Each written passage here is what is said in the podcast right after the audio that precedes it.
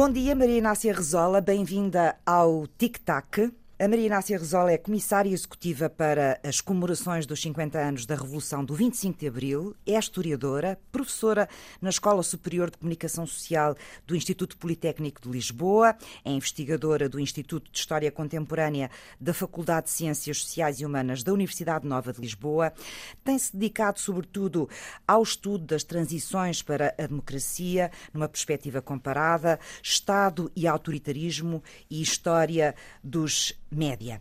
Vamos comemorar este ano 50 anos do 25 de abril de 74, a revolução que pôs fim a 48 anos de ditadura. Já temos, aliás, mais tempo de democracia do que tivemos de ditadura. E, na verdade, estas comemorações já começaram, começaram em 2022, portanto, há quase dois anos, vão continuar até ao final de 2026.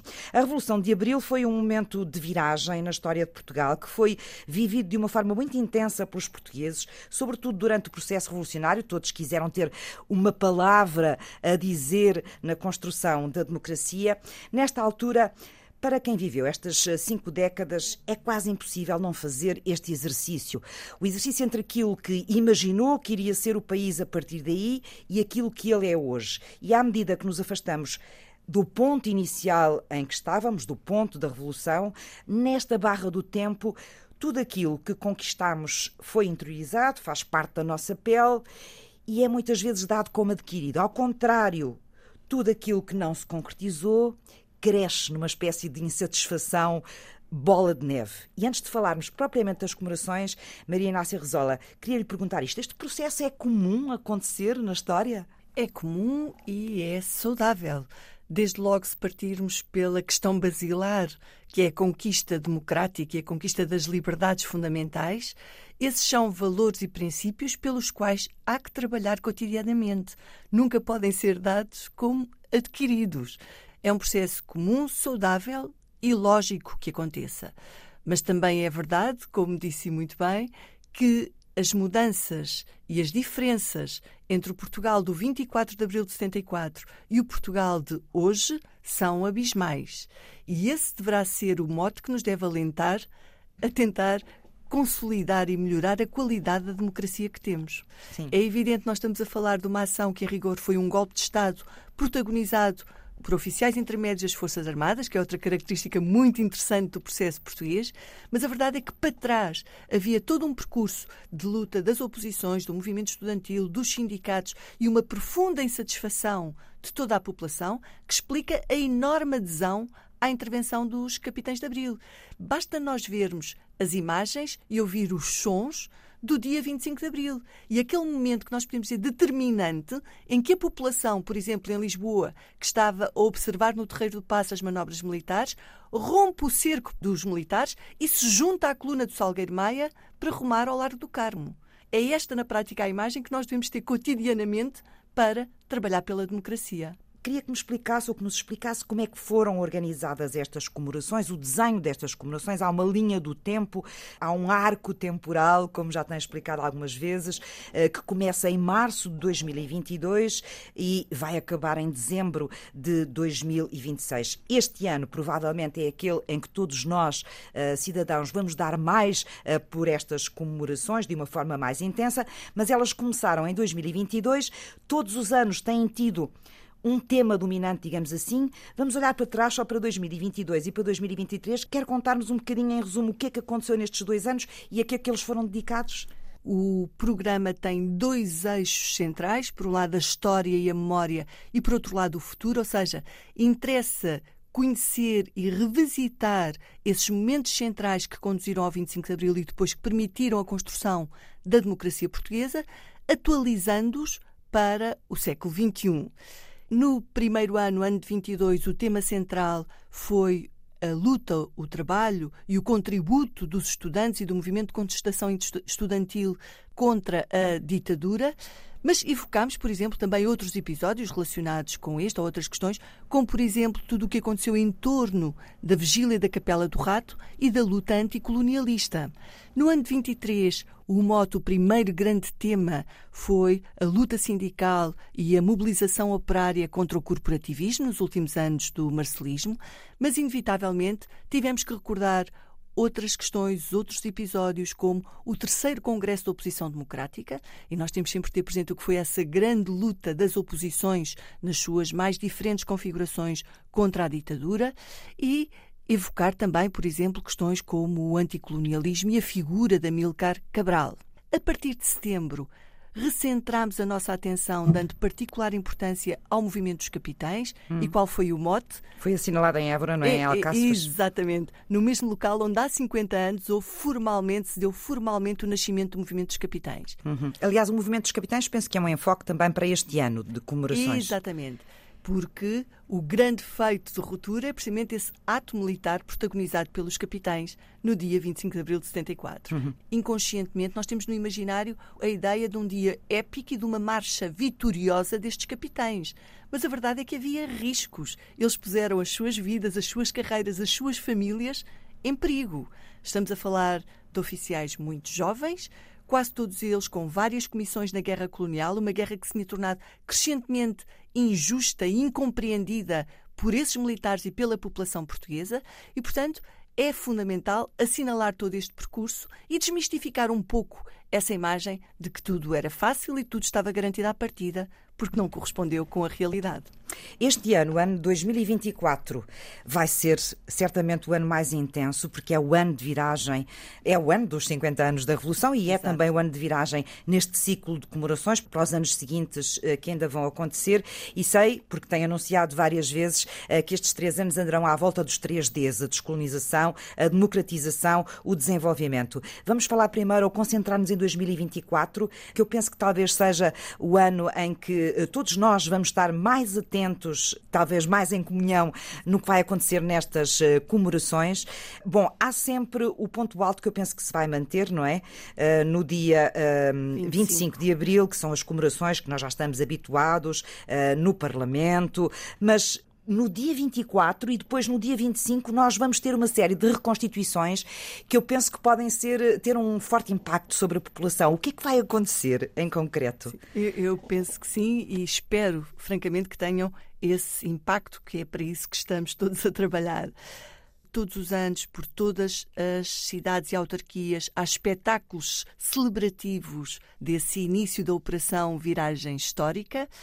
A Comissão vai associar-se a muitas dessas iniciativas, não só em Lisboa e no Porto, mas também já está confirmado Matosinhos, penso que Santarém também irá aderir e outras autarquias, com a possibilidade de uma projeção de um videomapping com uma música magnífica de Rodrigo Leão, que nos vai fazer reviver esse contexto e voltar atrás 50 anos através de imagens e de som. Também nessa noite, tal como há 50 anos, uma das colunas militares que participou nesta operação Viragem Histórica vai entrar em ação precisamente em Santarém. Estas reconstituições são eh, impulsionadas pela Associação de Veículos Militares Antigos, que está a recuperar muitas das viaturas utilizadas em 1974 na operação militar e vai felizmente contar com o envolvimento de alguns dos que há 50 anos embarcaram nesta viagem até Lisboa que vai conduzir ao derrubo da ditadura. Sim, isso vai ser um momento emotivo, com Muito certeza. Emotivo. Uh, ainda por cima, tendo protagonistas uh, desse momento, nós estamos Exato. a falar uh, da coluna militar que saiu da antiga Escola Prática de Cavalaria, que era comandada na altura pelo capitão Salgueiro, Salgueiro Maia, Maia. Exatamente. Essa coluna de Salgueiro Maia vai fazer reconstituir o percurso de há 50 anos, terminando nesse lugar simbólico de todas as operações do 25 de Abril, que foi o Terreiro do Passo. E por isso, nessa manhã, na sequência do desfile Isso já no militar, dia 25, não é? No dia 25, exato, de manhã, haverá também um desfile militar com os três ramos das Forças Armadas e, no final, a coluna militar estacionará no Terreiro do Passo, onde a população poderá ver as viaturas e conversar com alguns dos protagonistas. Essa coluna irá fazer outros percursos, nomeadamente rumando até ao Largo do Carmo e tentaremos reconstituir o que foi a emoção e essa junção entre a população e aqueles que estavam a exigir a rendição do regime. Por que é que estas comemorações passado este ponto alto que vai ser o dia 25 de abril de 2024, foi decidido prolongá-las para 2025 e para 2026 percebermos que houve um antes, um durante e um depois que permitiu que a democracia existisse. Posso só dar um exemplo para não me alongar. O marco final que está previsto para estas celebrações é o 12 de dezembro de 2026 data em que farão 50 anos sobre a realização das primeiras eleições autárquicas livres. Nós muitas vezes não temos consciência que o poder local é uma das grandes conquistas de Abril e que foi possível graças ao 25 de Abril.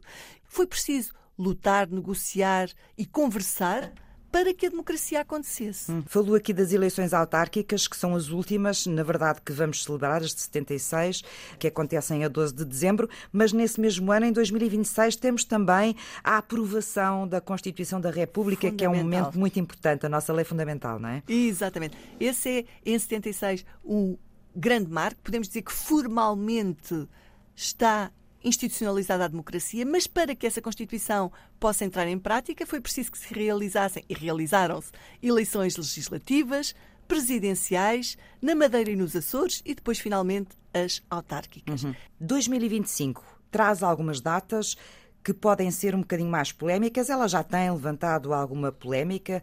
Temos uh, as primeiras eleições uh, livres, não é? Exato. Coincide com um ano depois, não é? Com o 25 de Abril. Exato. E, é data... e foi muito inteligente uh, e, importante termos feito estas primeiras eleições exatamente naquele dia, não é? Exato. Visto assim à distância. Essa é uma longa história, agora não vou amassar o porquê desta coincidência, mas a verdade é que acabou por se traduzir no cumprimento de uma das primeiras promessas dos capitães, que era, no prazo máximo de um ano, realizar eleições livres e universais. Temos que as revisitar e penso que este será um bom contexto para o fazer ver todo o processo que conduziu a elas, foi preciso fazer a lei eleitoral. Foi preciso, sobretudo, fazer o recenseamento eleitoral. E para tal foi preciso montar uma imensa máquina por todo o país. Muitas pessoas nunca tinham votado. E essa vontade de se envolver e de participar na vida do seu país traduz-se no momento único em que mais de 92% dos portugueses afluíram às urnas. As imagens são impressionantes. As pessoas levavam banquinhos para esperar horas e poder decidir com o seu voto quem queria que os representassem. Uhum. Todos os portugueses votaram com alegria nesse com dia, Com é? muita alegria, com paciência, com civismo e foi uh, um momento, eu penso, um dos mais apoteóticos deste processo de construção uhum. da democracia portuguesa. Temos duas datas mais complexas neste ano, em 2025. O 11 de março, portanto, a tentativa do sim, golpe sim. de António Spínola, e depois o 25 de novembro, que tem dado aso a muitas discussões, uh, uhum. que é o confronto entre as uh, fações da esquerda radical e do grupo dos moderados, que na verdade vai pôr fim a este período uh, revolucionário, a seguir vem a calmia, um certo equilíbrio. Como é que, uh, como comissária executiva destas comemorações, tem gerido estas datas e a forma como vamos comemorá-las? Porque, pelo menos, o 25 de novembro é entendido muitas vezes como uma data fraturante. Mais do que essa questão se as datas aproximam as pessoas ou são datas fraturantes, é percebermos o seu significado. E nenhuma delas se pode entender de forma isolada. Fazem parte de um processo. E, portanto, por um lado, não podem ser ignoradas, não podem nem nunca serão apagadas da história, mas é preciso entendê-las no seu contexto. Por exemplo, nós nunca conseguimos entender o 25 de novembro sem referirmos mais uma vez as eleições de abril de 75, sem referirmos a intensa luta entre várias legitimidades, nomeadamente a revolucionária e a eleitoral, que se intensificou, por exemplo, no célebre verão quente de 75, e sem entendermos o que se passou entre setembro e novembro de 65, aquilo que eu chamo o outono escaldante. Portanto, as coisas não acontecem de geração espontânea, não é? Exatamente. Tenho ouvido várias vezes nas suas declarações, uh, Maria Inácia Resola, desde, desde que começou esta grande tarefa em abril de 2022, que é uma preocupação no sentido de que estas comemorações cheguem a todo o país, continente e também aos Açores e à Madeira, portanto, que haja uma descentralização das comemorações. Como é que tem conseguido levar estas iniciativas o mais possível a todo, a todo o país? Esse é um desafio muito interessante, mas em que não estou sozinha. Há todo um país que se está a mobilizar e qual é que tem sido o nosso contributo? Por um lado, fazendo com que as exposições, as maiores, estejam em itinerância. Temos vários casos. A exposição sobre o movimento estudantil esteve em Coimbra, na Lousada, agora irá para Pombal e vai percorrer muitos outros locais que já a solicitaram. Permita-me só acrescentar um, um aspecto que às vezes não enfatizo o suficiente. É que estas comemorações estão a ser levadas a cabo em todo o país, mas também nas comunidades portuguesas espalhadas pelo mundo e em países europeus e não só que querem também celebrar o 25 de Abril. Dou, por exemplo, o trabalho que estamos a desenvolver, só um exemplo, com Cabo Verde.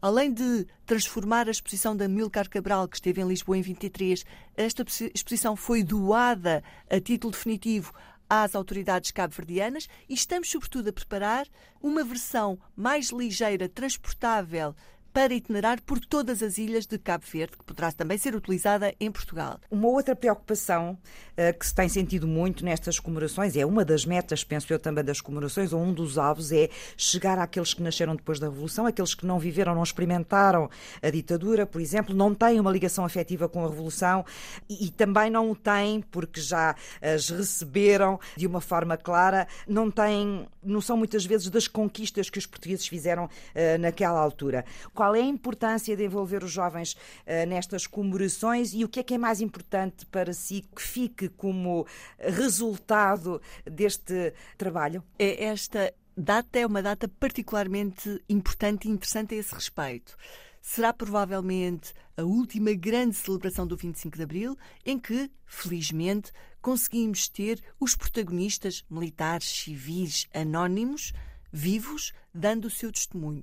Por um lado, há que homenagear e celebrar essa história e esse passado. Mas é também um momento, e essa é uma grande responsabilidade, sobretudo para a minha geração que está no meio destas duas, de fazer essa ponte e de transmitir essa história, esse legado e essas conquistas, como disse muito bem, às gerações, às gerações mais novas. Uma das campanhas que já iniciámos e que iremos retomar foi inicialmente pensada única e exclusivamente para as redes, que foi a campanha em torno das grandes proibições, algumas das proibições que existiam antes do 25 de Abril, o hashtag não podias, mas este ano vamos dar novos passos também noutras dimensões, como por exemplo através da constituição de assembleias participativas de jovens. Estes jovens vão ser convidados a olhar o seu ao redor, ver os problemas da sua escola, do seu bairro, da sua localidade e a discutir com as suas, os seus representantes locais as soluções para essas mesmas questões. Uma das, uma das tónicas também destas comemorações é promover o conhecimento sobre a história recente do país e promovê-lo de uma forma alargada a todas as gerações, não só aos jovens e às gerações que vieram depois de 25 de Abril, mas a todas de uma forma geral. E uh, tem havido por parte de, dos responsáveis destas comemorações uma vontade muito grande de aproveitar esta oportunidade para recolher testemunhos. Como é que isso está a ser feito? Por um lado, há projetos específicos nesse sentido, por exemplo, um projeto levado a cabo pelo Conselho Nacional de Educação que tenta unir gerações, ou seja, colocar os mais jovens a entrevistar quem viveu o período do 25 de Abril. Há outros a ser levado pela rede de bibliotecas uh, uh, municipais e por múltiplas escolas.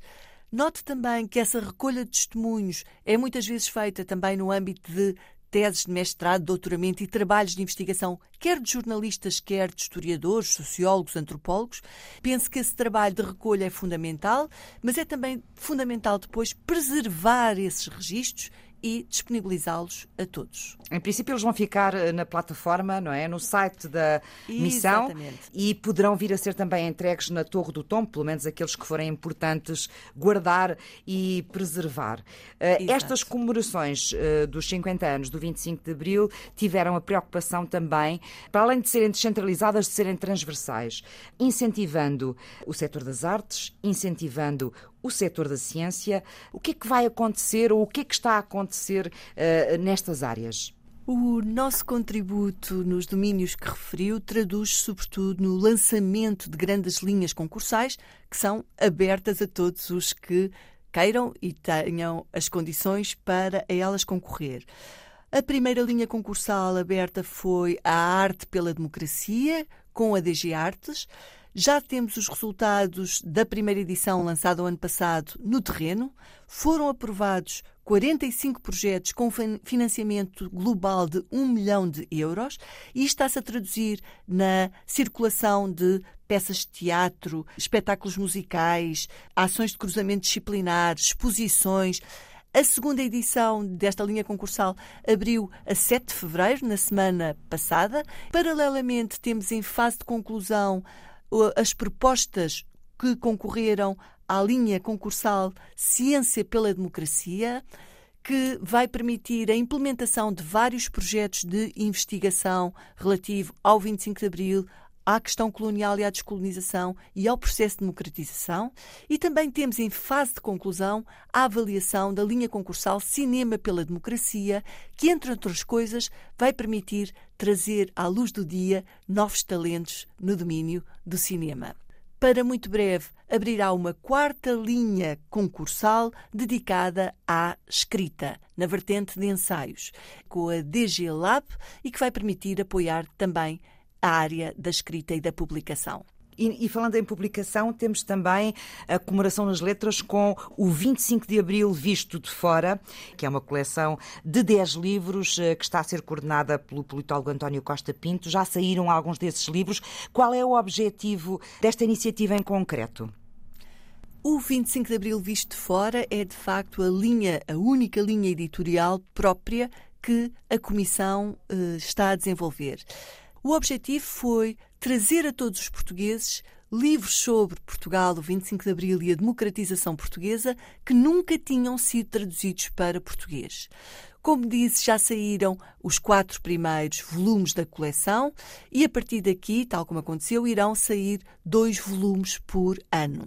Este ano, um dos primeiros volumes será da autoria do norte-americano com origens portuguesas, Paul Manuel, que vamos ter o privilégio de ter em Lisboa, no âmbito de um congresso internacional que estamos a promover com centros de investigação de todo o país. Reúne um conjunto de entrevistas que ele realizou no âmbito do seu trabalho de doutoramento a protagonistas da Revolução do 25 de Abril, alguns dos quais já não estão vivos. Jaime Neves, António de Spínola, Hotel Saraiva de Carvalho foram alguns dos que Paul Manuel ouviu e cujo testemunho poderemos agora ver traduzido para português chegar ao grande público. Uhum. Quando foi apresentado a semana passada o programa uh, das comemorações uh, dos 50 anos de 25 de Abril, falou-se também de duas grandes exposições não é, que estão a ser preparadas em Portugal e uma em Cabo Verde. Estas são as três grandes exposições que vão atravessar o ano, não é? A, primeira, eventualmente, que eu destaquei nesse contexto foi a exposição alusiva à conspiração dos capitães e ao 25 de Abril, que será inaugurada primeiro em Lisboa, nos primeiros dias de abril deste ano. Vamos lançar também uma exposição que desde o início está pensada para ser itinerante, em torno de 50 indicadores de mudança, ou seja, iremos, através de indicadores económicos, sociais, culturais e que integram também questões de cotidiano, de hábitos e práticas cotidianas, perceber o que mudou entre o 24 de abril de 74 e a atualidade. Como referiu e muito bem, estamos também a trabalhar com as entidades cabo-verdianas, nomeadamente na constituição de um novo polo expositivo no campo de concentração do Tarrafal. Temos falado sobre a importância de que esta data e este acontecimento, que foi um acontecimento tão importante para Portugal, seja comemorado por toda a gente em todos os lados, em todas as idades. Mas esta é também uma excelente oportunidade, penso eu, para os académicos, para os historiadores conseguirem fazer luz de uma outra forma, estudar de uma outra forma tudo aquilo que anda à volta deste acontecimento ou dos acontecimentos no antes e no depois do 25 de Abril. E então a minha última questão tem a ver com o facto também da Maria Inácia Resola ser historiadora, trabalhar muito precisamente estas eh, temáticas e tentar perceber, ao fim de 50 anos, o que é que está por explorar, o que é que está por conhecer do ponto de vista de um académico, e aqui entrarão, penso eu, várias áreas do conhecimento, em relação ao nosso 25 de Abril? É, essa é uma pergunta fabulosa que daria lugar a uma longuíssima conversa. Nós podemos dizer que o essencial das questões, dos acontecimentos, são conhecidos. O que tem mudado substancialmente, por motivos vários, e desde logo pela distância que cada vez existe, pela maior distância que existe em relação ao acontecimento, são as interpretações. 50 anos depois do 25 de Abril, nós deixamos de ter qualquer dúvida que o período revolucionário é um objeto histórico. Isto permite, desde logo, uma maior liberdade interpretativa e permite também que novas gerações que não viveram, não participaram dos acontecimentos, sobre eles reflitam com maior distância.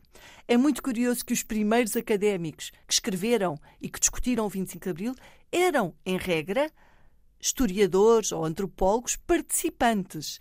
Estou a pensar, por exemplo, em António Reis, que foi deputado constituinte e que era um ativo militante do Partido Socialista, ou Medeiros Ferreira e muitos outros que tinham participação ativa na política.